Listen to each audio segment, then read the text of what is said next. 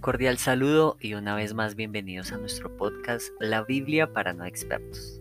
En esta ocasión vamos a ver que somos de una gran familia y no sé si has ido a algún lugar y te han dicho, aún sin ser de, del mismo apellido de otra familia, te han dicho, no, él es como de la casa, él es de, de la familia.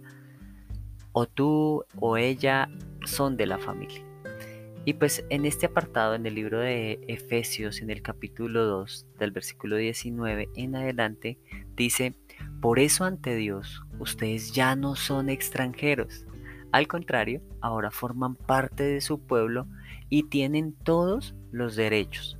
Ahora son de la familia de Dios. Todos los miembros de la iglesia son como un edificio, el cual está construido sobre la enseñanza de los apóstoles y de los profetas. En ese edificio, Jesucristo es la piedra principal. Es Él quien mantiene firme todo el edificio y quien lo hace crecer para que llegue a formar un templo dedicado al Señor. Por su unión con Jesucristo, ustedes también forman parte de ese edificio, en donde Dios habita por medio de su Espíritu.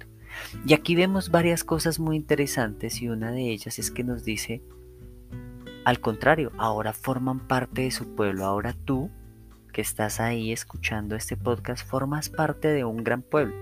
Y dice algo muy importante, y tienes todos los derechos de ser parte de ese pueblo, de ser hijos de Dios, de pertenecer a una familia. Y al final cierra con esta parte y dice, ahora son de la familia de Dios. Entonces, ¿quieres saber a qué familia perteneces? Bueno, perteneces a la familia de Dios. Y dice, todos los miembros de la iglesia son como un edificio. Y al, y a la final dice, en ese edificio Jesucristo es la piedra principal.